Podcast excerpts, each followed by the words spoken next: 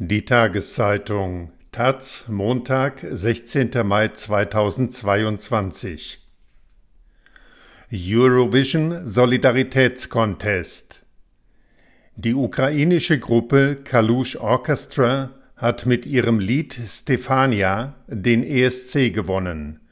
Vor allem dank internationalem Mitgefühl für das von Russland angegriffene Land. Drei Ukrainerinnen berichten, wie sie den Wettbewerb erlebt haben. Ohne Feuerwerk aus Luschk Juri Konkewitsch Die Übertragung des ESC-Finales am Samstagabend beginnt gleichzeitig mit der Sperrstunde. Die Straßen in Luschk sind leer. In den Städten an der Front gucken die Menschen dem Auftritt der Gruppe Kalush Orchestra in Luftschutzbunkern zu. Ganz anders als in den vergangenen Jahren, als sich die Ukrainerinnen vor großen Bildschirmen in Kneipen oder einfach bei Freunden zu Hause versammelten. Die Ukraine hat den ESC bereits zweimal gewonnen. Ruslana 2004 und Jamala 2016 mit einem Lied über die Deportation der Krimtataren unter Stalin. Und jetzt Kalush Orchestra. Im nächsten Jahr wird die Ukraine den ESC ausrichten. Zum dritten und ich glaube nicht zum letzten Mal. Wir werden alles dafür tun, damit das ukrainische Mariupol eines Tages die Teilnehmer und Gäste begrüßen wird, sagt der ukrainische Präsident Volodymyr Zelensky als er der Gruppe zum Sieg gratuliert. Seit Kriegsbeginn am 24. Februar hatte eine Welle internationaler Sympathie die ukrainischen Vertreter zu Anwärtern auf den Titel gemacht. Beim nationalen Ausscheid am 12. Februar hatte Kalush Orchestra eigentlich Platz 2 belegt. Dann kochte in den sozialen Netzwerken ein Skandal hoch. Die Erstplatzierte Alina Pasch war 2015 von Russland aus auf die Krim gereist. Ein Gesetzesverstoß. Pasch überließ Kalush Orchestra den Vortritt. Die Hip-Hop-Gruppe gründete sich 2019 in der kleinen Stadt Kalush im Westen der Ukraine. Von dort stammt auch der 27-jährige Leadsänger Ole Pschuk. Seine Musik ist eine Mischung aus Hip-Hop, Lyrik und Folklore. Das Lied Stefania ist Pschuks Mutter gewidmet, die als Verkäuferin arbeitet. Doch jetzt, wo Krieg herrscht, haben die Worte Das Feld blüht und die Mutter ergraut, sing für mich ein Wiegenlied, Mutter, ich möchte noch einmal deine heimischen Worte hören, einen neuen Klang bekommen. Viele vermissen ihre Mütter und glauben, dass ich über die Ukraine singe, unser aller Mutter, sagt Pschuk. Die Nachricht über den Kriegsbeginn erreichte die Band auf dem Weg zu einem Konzert in Dnipro. Ein Mitglied verließ die Gruppe, um zu kämpfen. Alle anderen begannen sich als Freiwillige zu engagieren. Wegen des Krieges hätte die Ukraine ihre Teilnahme auch absagen oder einfach eine Aufnahme eines Auftritts schicken können. Sie wollen unsere Kultur zerstören. Wir sind hier, um zu zeigen, dass diese Kultur lebendig ist, sagt Pschuk dazu. Vor ihrer Reise zum ESC waren Kalush Orchestra in Irpen, eine kleine Stadt im Großraum Kiew, die die Russen zerstört haben, genauso wie im benachbarten Butscha. Dort spielte die Gruppe vor Einheimischen und nahm auch einen Clip für Stefania auf. Danach tourte die Gruppe durch Israel, die Niederlande, Spanien und Polen und sammelte dort Geld für den Wiederaufbau der Städte. Die Ukraine feiert, zurückhaltend und ohne Feuerwerk, aber im Glauben daran, dass der Sieg in Turin nicht der letzte für die Nation ist. In den sozialen Netzwerken schreibt die Sängerin Tatjana Vlasova, eigentlich ist der diesjährige ESC so wie immer wie überhaupt überall Normalität herrscht, wo Russland nicht ist. Zoya Kasanchi, Aktivistin aus Odessa, schreibt, ich will nur eins, dass der ESC 2023 in Kiew stattfindet. Dass zuerst Kalusch singt, dann Jamala und Ruslana. und dass im Saal die Kämpfer des Azov-Bataillons sitzen, gerettet und am Leben. Die brennendste Frage wirft jedoch das Institut für Massenkommunikation auf. In welcher befreiten Stadt wird der ESC stattfinden? Und dann regnet es Antworten. Kiew, Jalta, Mariupol, Charkiw, Cherson, Buschta und so weiter. Aus dem Russischen Barbara Oertel. Freudenschreie in Kreuzberg. Aus Berlin von Anastasia Magasova. Ukraine, Ukraine, rufen zwei junge Frauen und ziehen ukrainische Flaggen aus ihren Handtaschen. Als sie sich der Schlange nähern, fängt auch die Menge an zu skandieren. Tatort die kleine Bar Medusa im Berliner Stadtteil Kreuzberg, die Ukrainer betreiben. Schon eine Stunde vor Beginn der Übertragung des ESC ist hier kein Tisch mehr frei. Als endlich die ukrainische Gruppe Kalush Orchestra ihren Auftritt hat, geht in der Bar die Post ab. Die Melodie reißt auch diejenigen mit, die nicht gekommen sind, um Musik zu hören, sondern um ihre Solidarität mit der Ukraine auszudrücken. Obwohl nicht einmal alle Ukrainer die Worte des Hip-Hop-Liedes verstehen, singen sogar Leute, die keine slawische Sprache beherrschen, den Refrain mit den Worten Mama Stefania mit. Rettet Mariupol, rettet Azovstal, jetzt! ruft der Solist der ukrainischen Gruppe nach dem Auftritt. Die völlige Freude über das Lied wird sofort von Gedanken an die Realität überdeckt, an den brutalen Krieg. Erinnerungen kommen hoch an die Soldaten, die in Mariupol eingekesselt sind, an Hunderte Verletzte im Lazarett, deren Evakuierung der Kreml nicht zulässt.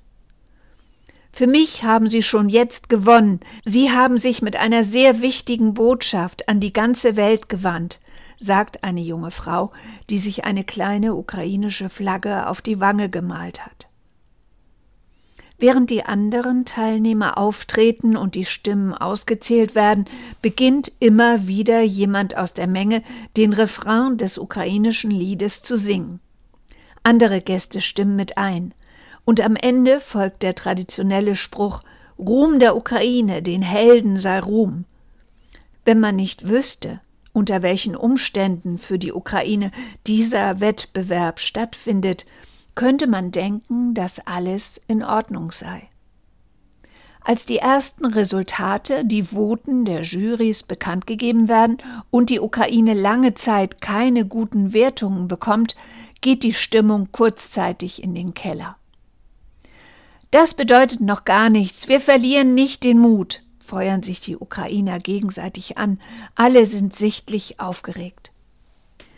Dann hagelt es Punkte aus der Publikumsabstimmung, zehn Punkte aus Deutschland und Frankreich, zwölf aus der Republik Moldau, Lettland, Rumänien und Litauen.